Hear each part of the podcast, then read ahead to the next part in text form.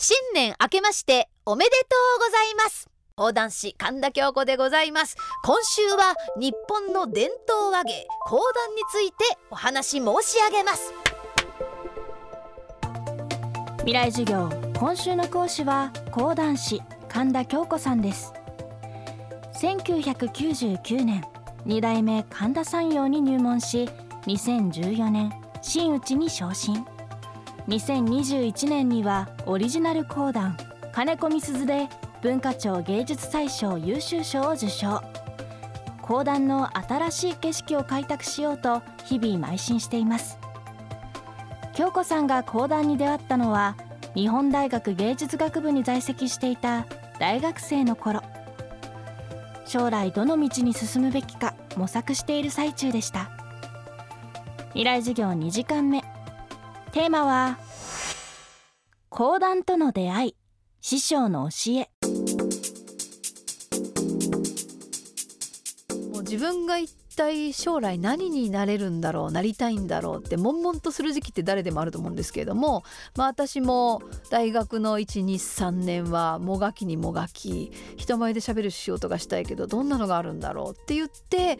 朗読を勉強し始めたりするんですけれどもそうするとこう同じ題材でも同じ物語でもあの読む人によって聞こえ方が違うっていうところは面白いなと思ってその違いは何だろうと思ったら、まあ、先輩があそれはやっぱり人それぞれの個性だねって話になりで個性の寄せ集めが見れる場所があるよと。で寄せというところがあってっていうんで末広亭とか池袋演芸場とか浅草演芸ホールとか、まあ、寄せと言われる劇場に、えー、足を初めて運んだのが大学1年生ぐらい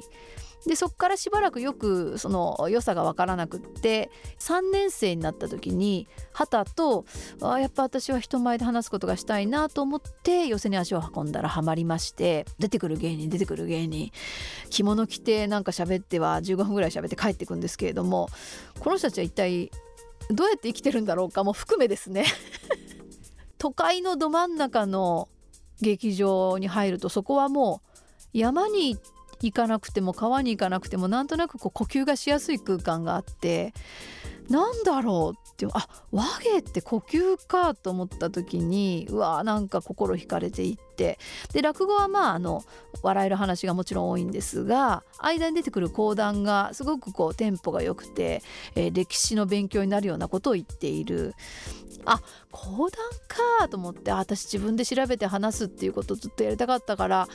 講談っていいなと思ってあーなんかすごい勢いがあるな。でも全然知られてないし講談廃れそうとか言われてるし調べてみるともう47人もいないとか言うし。でそのうちに神田一門に出会ってじゃあ私が20代になったばっかりで入門すれば60まで生きるとしても40年は持つなとかいやもっと生きるから80年ぐらい持つかなとかそう思ったらあ講談やりたいっってなんか急に燃え始めてでそんな時に2代目神田さんよという人が89歳という年齢の時にゲスト出演を神田一門の会に出られると。であの注意書きがあって体調によっては出るかもしれない出ないかもしれないって書いてあるんでいやそんな人はもう今見に行かなきゃと思って見に行ったらば幕が開いた瞬間もう師匠の姿見て涙がポロポロ出ましてまあ、和芸なんで技術がいいっていうのを目指してまあ見に行く人も多いと思うんですけどもそういうのをもう超えちゃってるっていうかただそこにいてくれればそこにいればもう人々感動するっていう空気感を持っていらして、えー、うわもうこの人の伝えたいこと伝えたいなと思ってもうすぐさま入門願いに楽屋を訪ねそれで頭を下げて顔を上げたらもう師匠はそこにはおらずでなんとか会いたいって言うんで先輩にお願いをして翌日連れてってもらって病院の白い床に頭をすりつけて師匠に感動しました。どうか私を弟子にって、えー、でお願いしたという。大学4年生の夏でございます。はい、2代目神田山陽師匠がつけた名前は今日来たから京子。ここから京子さんの講談人生がスタートします入門まではスムーズだったんですけれども師匠も89歳だけどまあ目の前にこんな可愛い子ちゃんが来たっていうんで 自分で褒めますけれども、まあ、びっくりして取ってくれたんで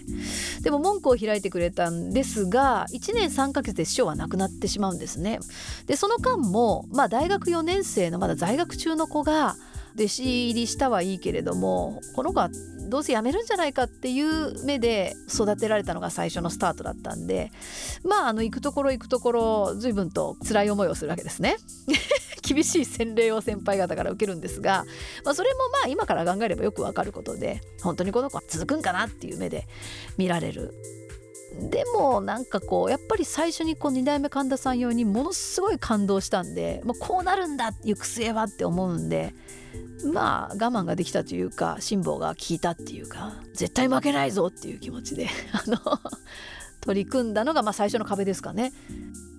師匠が生きている間っていうのはもう師匠は最晩年にあたるんで、まあ、体も衰えてきて言葉で何か私にアドバイスするっていうことがもう難しくなってきてたんですね。であの講談の音の工程元禄15年12月14日なんていう音の工程があるわけですけどそういうものもえー、師匠が指先で指をこう上げたり下げたりしながら教えてくれたっていう最後稽古状態だったんですよ。